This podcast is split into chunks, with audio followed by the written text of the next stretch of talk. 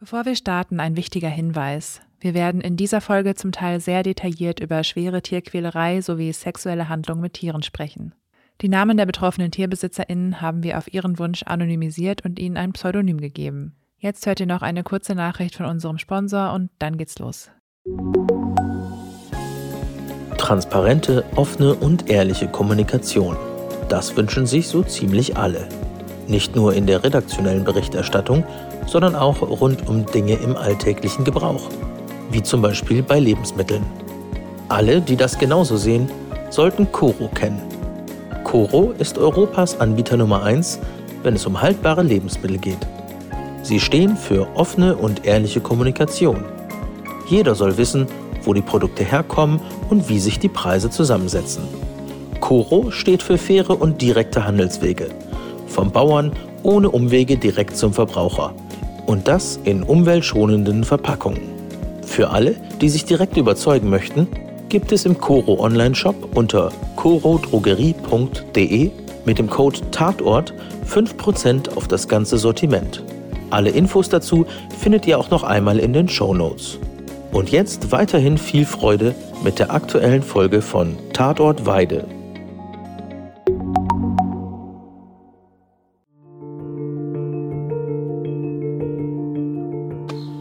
Nachts würde ich hier auf keinen Fall jemals wieder Pferde drauf lassen. Niemals. Ich kann meine Pferde sowieso nachts niemals irgendwo wieder frei draußen lassen. Auch in einem anderen Ort nicht. Also ist, das ist vorbei. Ich entschuldige mich sogar bei meinen Pferden und sage, ich muss euch einsperren. Aber nur so seid ihr sicher. Anders kann ich es nicht. Also ich habe mich zu Anfang auch sehr, sehr geschämt, dass ich das machen muss, aber das geht nicht anders. Die Gefahr, dass er wiederkommt oder jemand anders kommt, ist einfach viel zu groß.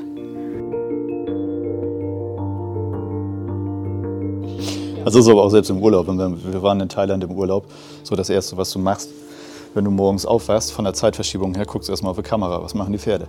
So, Schwiegervater, wenn wir im Urlaub waren, Schwiegervater hat das Tablet mit ans Bett genommen um mitzubekommen, was los ist. Wenn wir im Urlaub waren, schlafen Schwieger, haben Schwiegereltern mit offenen Fenstern geschlafen, damit sie hier was klappern hören.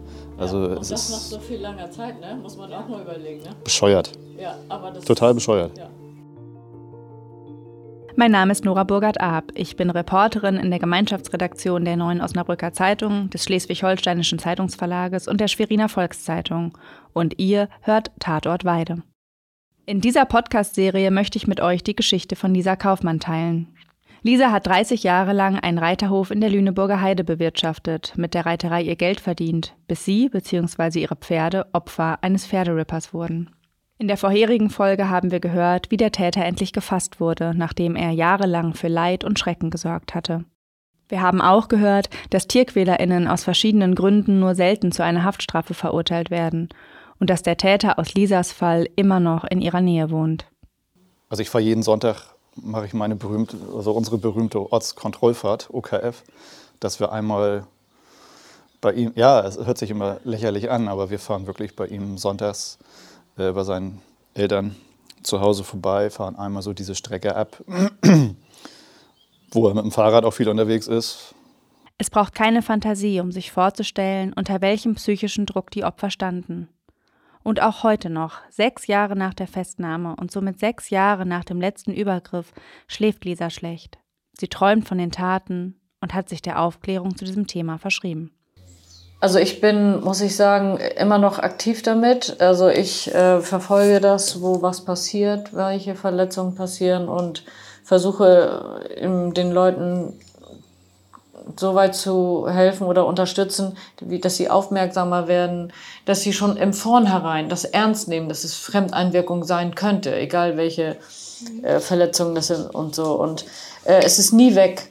Also auch im Netz, ich bin auch in, auf ein paar Seiten erst, ich glaube mal ein halbes Jahr habe ich das mal gelassen und dann kommt wieder Mensch, was meinst du noch, wo ist der oder kennst du den oder mittlerweile kenne ich auch viele wo die Menschen auch gefasst wurden, auch die Gesichter dazu. Und ähm, die laufen alle natürlich frei rum und machen fröhlich weiter. Und das ist das, was, was so unruhig macht. Lisa ist auf Facebook-Seiten wie Equitrans Pferdetransporte unterwegs. Auf dieser Seite mit 20.000 FollowerInnen aus ganz Deutschland werden mehrfach in der Woche Posts abgesetzt zu geklauten Pferden, zu Sichtungen von unbefugten und verdächtig agierenden Menschen in der Nähe von Stallgebäuden und am schlimmsten zu ertragen Beschreibungen von Übergriffen. Die werden dort zum Teil sehr grafisch beschrieben, um Täterinnen möglicherweise an einem ähnlichen Tatmuster zu identifizieren. Ob es sich dabei tatsächlich immer um PferdequälerInnen handelt, ist natürlich nur schwer überprüf- und beweisbar. Hier nur ein Beispiel von vielen aus dem Juni 2021. Wer die Schilderungen von Gewaltübergriffen nicht erträgt, spult jetzt am besten eine Minute vor. 30.06.2021 Dringender Zeugenaufruf für Großraum Elmshorn, Postleitzahl und Schleswig-Holstein. Am 25.06. morgens wurde eine Fuchsstute mit deutlichen Würgemalen und Abschürfung auf der Koppel gefunden. Der Tierärztin blieb nur noch übrig, die Maus zu erlösen. Anders formuliert, die Stute wurde stranguliert, der Tierarztbericht bestätigt dies und die Polizei ermittelt wegen Tierquälerei. Wer googelt Pferd stranguliert, findet alte Meldungen zu diesen unsäglichen Taten in Deutschland aus der Vergangenheit und nein, keine Halfter, Fliegenmasken, Fliegendecken, Weidezaun unversehrt, keine Heunetze und so weiter, nichts. Der Stall wurde bereits zuvor bei der Polizei als besichtigt gemeldet, daher die Frage, hat es in Schleswig-Holstein bereits zuvor Fälle gegeben? Wer aus der Vergangenheit mitliest, bitte helft uns. Sachdienliche Hinweise an die Polizeidienststelle Elmshorn unter 04121 8030. Facebook-Seiten wie diese und WhatsApp-Gruppen, in denen sich PferdebesitzerInnen warnen, wollen die größtmögliche Sicherheit für Pferde garantieren. Doch sie sorgen nicht selten für großen Alarm. Darüber habe ich auch mit Heiner van der Werb gesprochen. Er ist Pressesprecher der Polizeibehörde in Rothenburg, Niedersachsen. Er hat Verständnis für die Panik und Sorge um die Tiere, doch er hat auch schon beobachtet, dass gut gemeinte Warnungen einen derartigen Aktionismus auslösen, dass die Ermittlungen der Polizei behindert werden.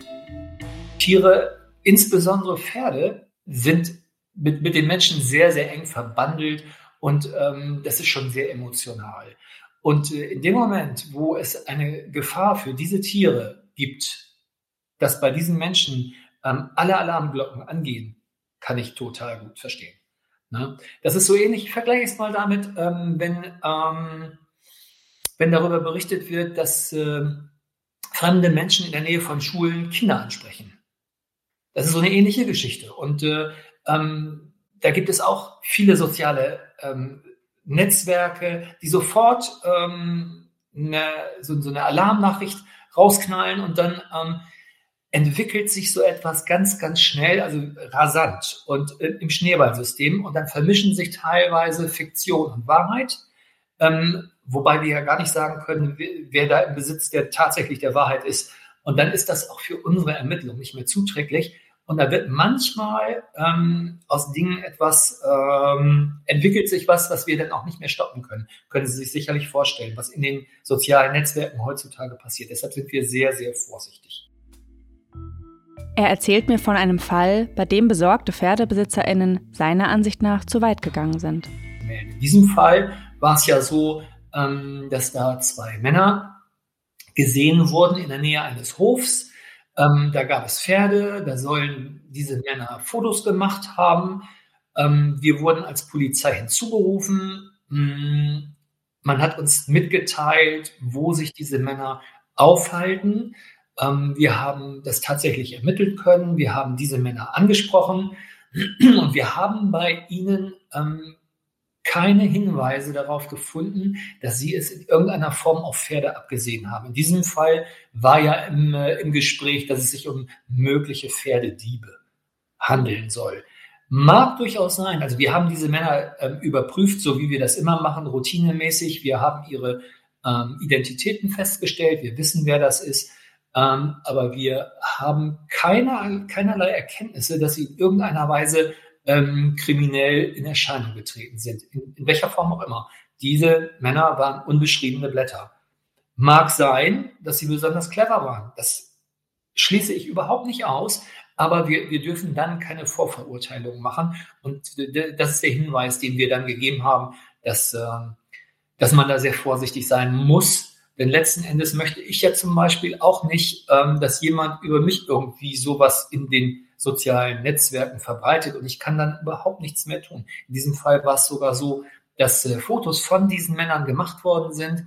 Ähm, die sind geteilt worden. Ihre Fahrzeuge, mit denen sie unterwegs waren, mit Kennzeichen ähm, sind, sind äh, verteilt worden oder geteilt worden.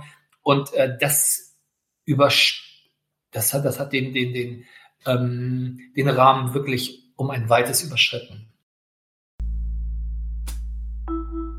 Hier spricht Herr van der Werb über die Unschuldsvermutung, ein hohes Gut. Wie wichtig die Unschuldsvermutung ist, weiß natürlich auch Lisa. Und dennoch hat sie Angst. Angst, dass sich die Taten wiederholen. Es gibt halt Taten, ähm, da ist die Wahrscheinlichkeit ähm, einer Wiederholung größer. Gehört so etwas dazu? Pferdequälerei? Ja, in jedem Fall. In jedem Fall. Da gibt es äh, ganz klare Dinge. Ähm, Brandstiftung gehört dazu, Sexualstraftaten gehören dazu. Und das äh, ähm, ist so ein gemeinsames Feld. Lisa, Katrin und Sebastian, mit denen ich gesprochen habe, sind gezeichnet von dem, was sie bereits durchlebt haben. Die nervenaufreibenden Stunden, Tage und Monate haben sich für immer in ihr Gedächtnis eingebrannt und Spuren hinterlassen. Ja, ich habe das auch selbst, obwohl meine Pferde ziemlich sicher stehen, ist es trotz alledem so, dass wenn irgendwelche Sachen oder ein Pferd irgendwie extrem unruhig sind, dann suche ich alles ab und gucke, ob irgendwo was ist. Also das ist einfach drin. Also es ist immer so im Hinterkopf. Also es ist immer da. Mhm. So, es könnte ja. sein, dass da jemand was könnte. Und also das ist auch, und deswegen auch alle, die bei mir jetzt äh, ihre Pferde stehen haben, die müssen alle strikte Regeln, weil sonst äh, raste ich aus. Kann ich nicht mit umgehen, weil ich da einfach so geprägt bin. Zum Beispiel neulich hat mein Mann vergessen, die Kette zuzuschließen. Und ich bin morgens hingekommen, mein Puls war auf 150. Ich bin nur vom Weiten habe ich gesehen, dass die Kette auf ist. Ich habe schon Horrorbilder in meinem Gesicht, also ich habe schon alles in meinem Kopf, was vorstellbar war. Ich bin da reingerannt und die Pferde standen und haben gefressen, aber es ist vergessen worden. Eigentlich passiert uns das nicht, weil wir alle immer fünf bis sechs Mal gucken, immer. Dann nochmal gucken, hast du zugemacht? Ja, habe ich. Wirklich? Ja. Dann geht einer nochmal hin, guckt, kontrolliert. Ja gut, alles zu. Und äh, wir wissen nicht, wie es passiert ist, aber ähm, die sind dann ja nochmal zweimal gesichert mit Ketten. Aber trotzdem, es ist nur das Tor, aber trotzdem sofort da. Und das Gefühl der Freiheit, so auch, dass wir auf der Weide geschlafen haben und so, einfach so dieses ist weg. Bei einem meiner Besuche bei Lisa kann ich diese Anspannung auch live miterleben. Wir fahren an einer Koppel mit Junghengsten vorbei und plötzlich bremst Lisa scharf ab. Drei Pferde grasen friedlich. Aber normalerweise stehen hier vier. Nervös suchen ihre Augen das Grün ab. Dann die Erleichterung. Ihre Nachbarin und Besitzerin der Tiere biegt mit einem Pferdetransporter in die Straße. Darin ist der vierte Hengst. Wir fahren weiter zu Sebastian, dem befreundeten Stallbesitzer, der mit Lisa auf Verfolgungsjagd in den dunklen Wald ging. Auch sein Hof wurde damals von einem Fremden ausgespäht. Das konnte er auf einer Kamera sehen. Passiert ist hier glücklicherweise nichts. Das ändert jedoch nicht, dass er seine Stallung keine Sekunde unbeobachtet lässt. Seine acht Überwachungskameras senden rund um die Uhr live auf ein Tablet, das er immer dabei hat, selbst im Bett oder im Urlaub in Thailand. Das heißt, das wird direkt live rein übertragen ja. oder müsst ihr morgens ab? Nee, ich hab, wir haben einen Bildschirm, wir haben eine Festplatte mittlerweile, wir haben eine App übers Handy, wenn wir im Urlaub sind. Ich schlafe auch nicht mehr.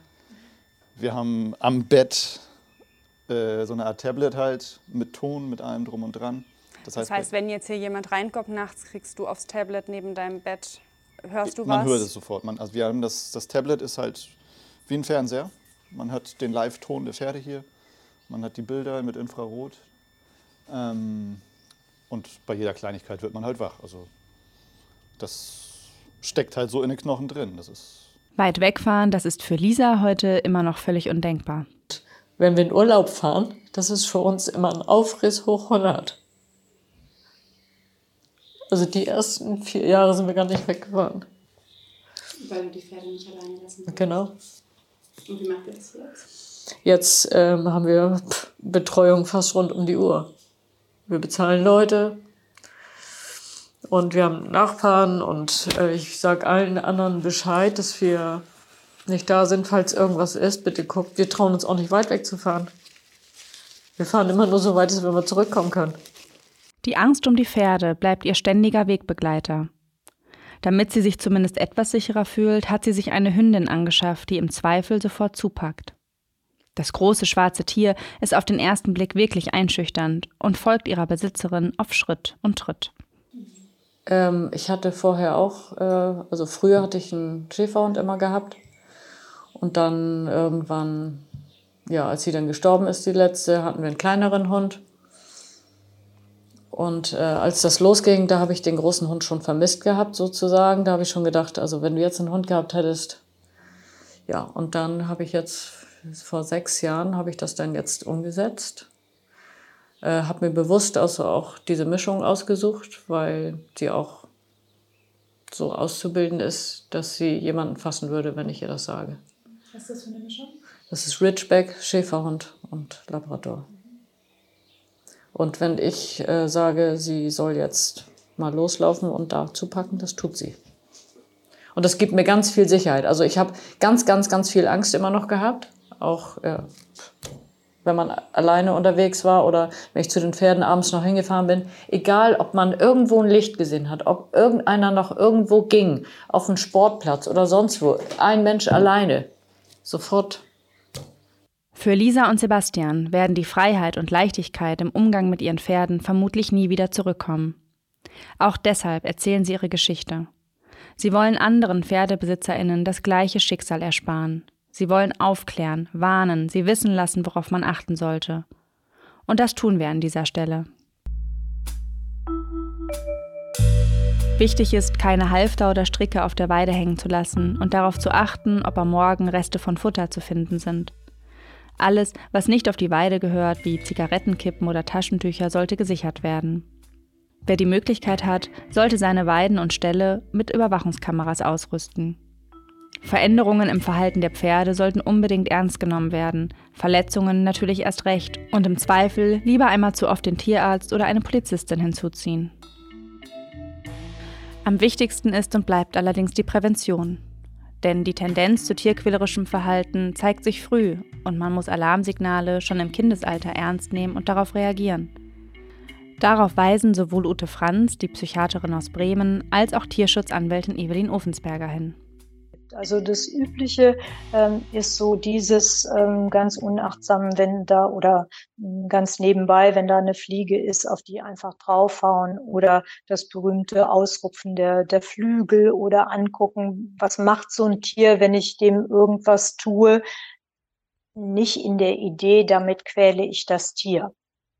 Und das ist etwas, was, wenn das Kind dann älter wird, wenn es gut läuft, mit den Eltern besprochen wird, wo die Eltern dann erklären, hier, wenn, wenn du das und das machst mit dem Tier, das empfindet auch Schmerz. Das ist so, wie wenn du dich irgendwo stößt oder wenn dich jemand kneift oder wenn dich jemand haut, dann versteht ein Kind das und das ist eine, eine Entwicklung, die dann irgendwann sich wieder auswächst und ja, wenn jeder von uns, der Kinder hat, jeder von uns, der Haustiere hat, weiß, dass die Kinder nicht immer so nett mit den Haustieren umgehen und dass man auch im Sinne des Schutzes der Haustiere als Erwachsener dabei sein muss und die Kinder dahin führen muss.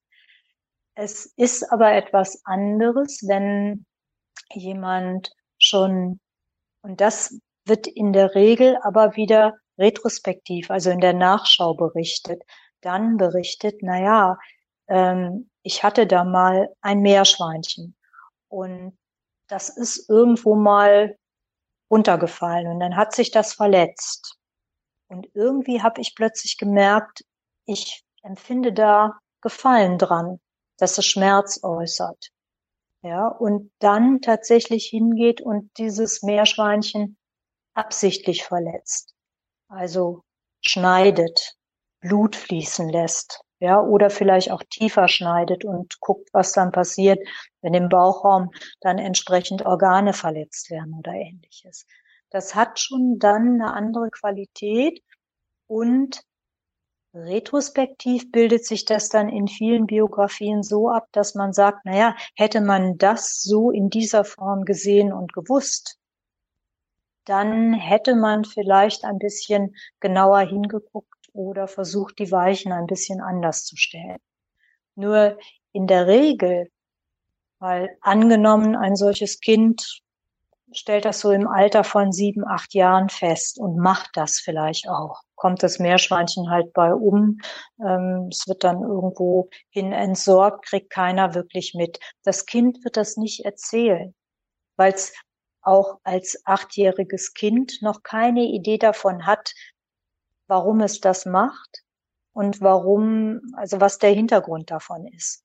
Deswegen, also das wird dann tatsächlich erst retrospektiv von äh, Menschen berichtet, die am Ende einer langen Entwicklung dann vielleicht schwerste Straftaten begangen haben. Weil es gibt tatsächlich einen unverkennbaren Zusammenhang zwischen Leuten, die äh, mit Gewalt schon konfrontiert worden sind in ihrer Jugend, in ihrer Erziehung, äh, da gibt es ein fünfmal höheres äh, Risiko, dass dann die später auch Gewaltverbrecher werden, wenn die also mit Tierquälereien anfangen. Und diese Leute muss man dann halt einfach wirklich auf beobachten und kontrollieren, weil so beginnen die Karrieren. Und da ist es einfach ganz wichtig, dass man auch den Kindern und Jugendlichen schon in der Schule einfach auch den Respekt vor den leidenden äh, äh Mitlebewesen einfach nahe bringt und denen erklärt, dass das einfach eine, keine Holzpflöcke sind, sondern dass das leidende Kreaturen sind, die Schmerz empfinden, die man mit Respekt zu behandeln hat. Und da ist es ganz wichtig, wichtig, einfach auch in der Schule schon anzusetzen, damit solche Dinge einfach auch äh, zurückgedrängt werden. Lisa hat sich Hilfe geholt, ist in therapeutischer Behandlung, um das Erlebte zu verarbeiten. Ob sie glaubt, jemals wieder komplett entspannen zu können, habe ich sie gefragt. Ich hatte überlegt, Pferde abzuschaffen. Das wäre für mich die einzige Entspannung, wo ich sagen kann, ich brauche nicht mehr aufpassen. Aber das geht auch nicht. Ähm, haben wir überlegt. Aber das ist es ja gerade, was wir nicht wollen. Die Pferde geben uns ja so viel und wir haben so viel gute Zeit mit den Pferden und auch wenn wir nicht reiten jeden Tag oder nicht Kutsche fahren. Heute haben Lisa und ihr Mann nur noch zwei Pferde. Sie wechseln sich mit den abendlichen Kontrollgängen zur Weide ab, sehen nach, ob auch wirklich alles abgeschlossen ist. Ihren Reiterhof, dessen Pacht in den letzten Jahren noch weiterlief, werden sie in diesem Jahr endgültig aufgeben. In den Wochen nach meinem Besuch bei Lisa habe ich oft an sie gedacht und mich gefragt, wie es ihr geht. Als ich nach meinem Urlaub in meinen Posteingang gucke, sehe ich eine Mail von ihr. Es sind nur zwei Zeilen. Sie weist mich darauf hin, dass es in letzter Zeit wieder vermehrt zu Angriffen auf Pferde gekommen ist.